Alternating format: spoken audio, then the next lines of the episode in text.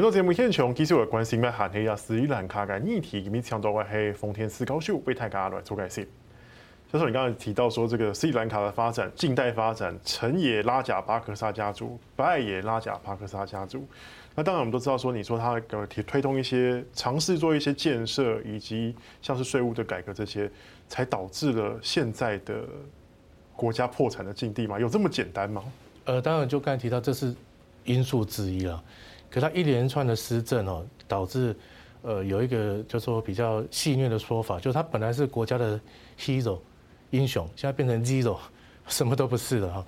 因为他这个政策刚除了刚才提到了这个减税政策之外，另外一个呃大家现在也在讨论就是化肥政策啊，他其实曾经一度啊希望让斯里兰卡就是说，哎农业都全部使用所谓的有机肥料，那变成把斯里兰卡变成一个有机国家。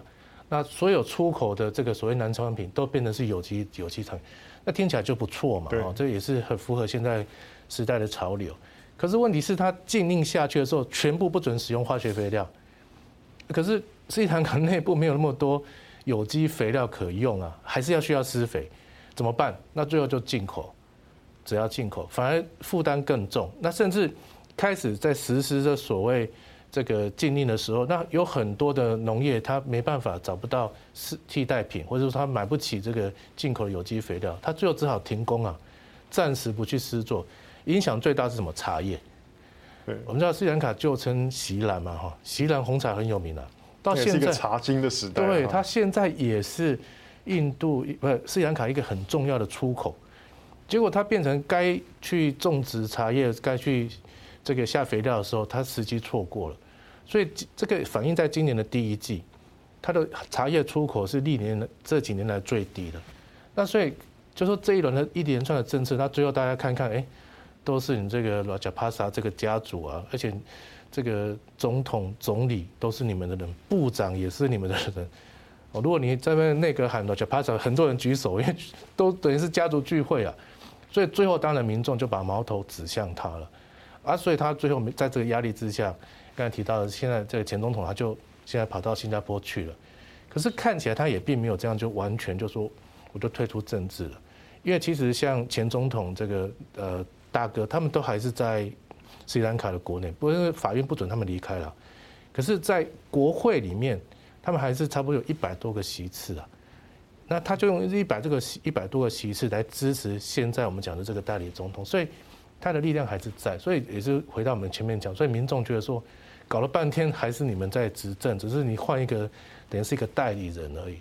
是，我真的刚才提到的说，就是呃外债危机哦，因为尤其是我们现在都知道斯里兰卡大概有各种不同的说法，有一种说法是大概欠了五百多亿的外债。对。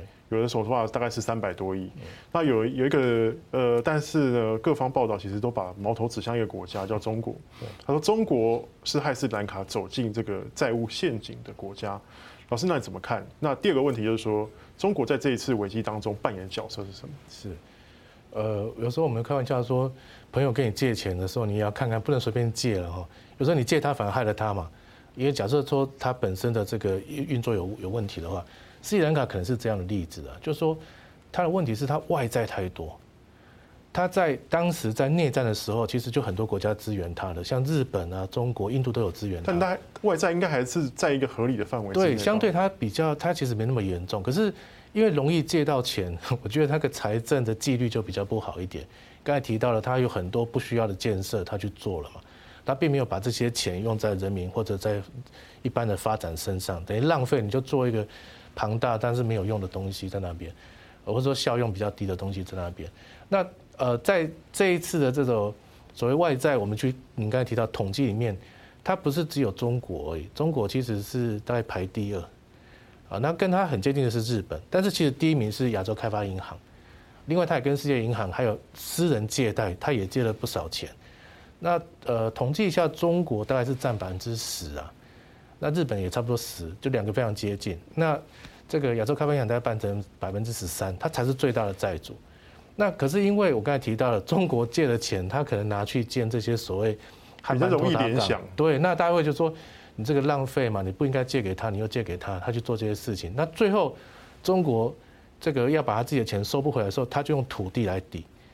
哦，不止汉班托拉港，另外一个蛮有名的例子是这个呃可伦坡，首都可伦坡的航航这个港口城，呃，中国也是借钱啊、援助啊，让这个呃斯里兰卡这边建了一个好像一个自由贸易港这样的一个概念。可是到现在为止，大家去看，就是说整个建设都还没有起来。那这个东西也引发了你刚才提到的中国的角色，还有另外一个国家印度。因为呃，传统上印度认为说斯里兰卡是我的后院嘛，痙攣哦，对，就是说你至少是小老弟嘛，你好歹你这些外交政策应该跟我配合一下嘛。那我现在跟中国关系这么紧张，结果呃，斯里兰卡过去哦，在这个呃马兴佐拉贾帕萨这个前总统时代，他曾经让中国的潜水艇公开停开在停靠在可伦坡港，那当时印度就非常生气啊，你让中国的。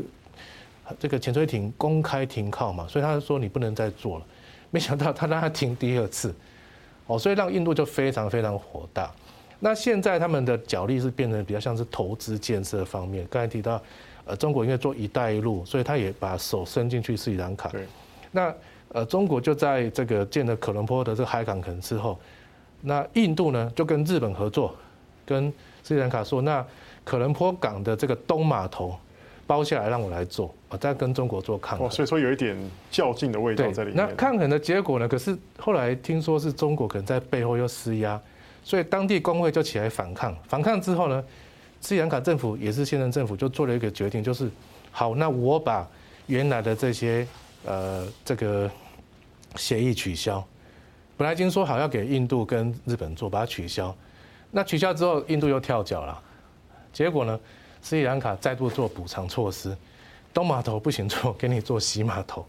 然后呢，东码头现在谁做？中国又拿去做，所以你可以看到两边都一直在那边角力了。那在这一次的危机当中，这两个国家在这边的角色是什么？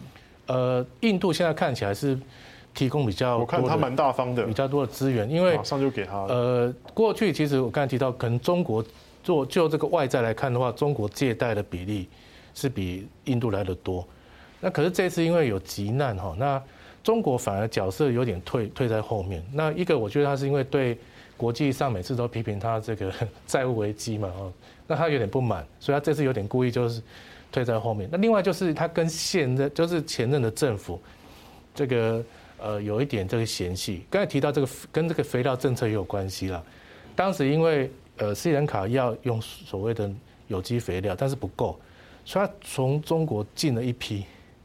那后来，因为他政策又改变了，他退缩了，所以他就说：“好吧，那恢复用化学肥料，那我就不需要这批有机肥料了。”那当时他们后来在检验的时候，就发现说：“哎，中国这批有机肥料可能不合格。”但我们不太确定它是真的不合格还是政治的借口。可是基本上就说这批我不要了。那中国非常生气，就说：“我没有问题啊，你怎么可以突然给我退货？”那当时斯里兰卡的国家银行也不付钱哦，也不付钱。后来。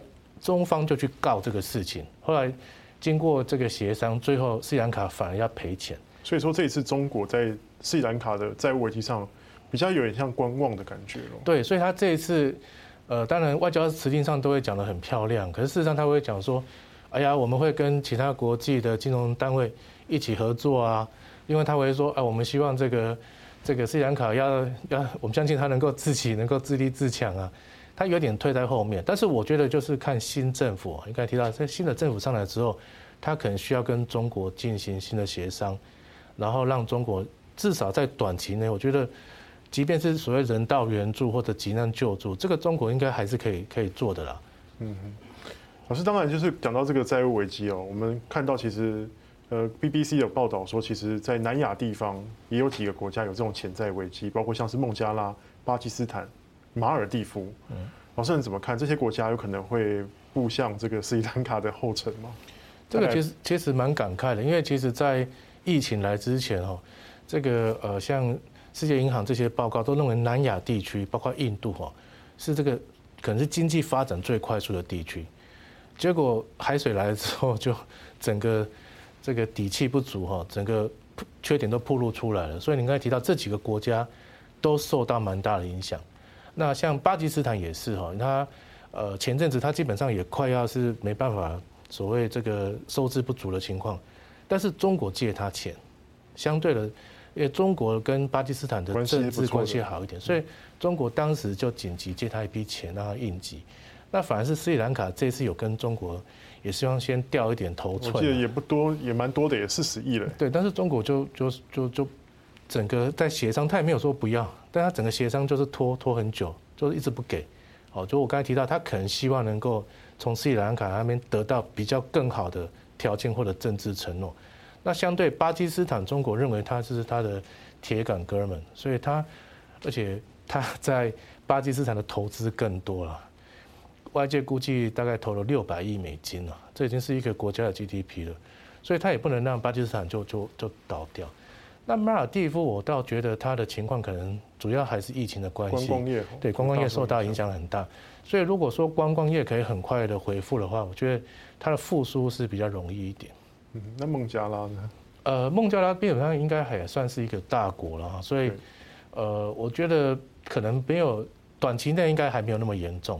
但是这些国家，你刚才提到，它都有一些共同的问题，比如说从政治上，家族政治，甚至我们呃，就是说批评的下，就是他的那个贪污的指数都还蛮严重的，那很也很不稳定，所以整个它都会影响到它整个经济的发展。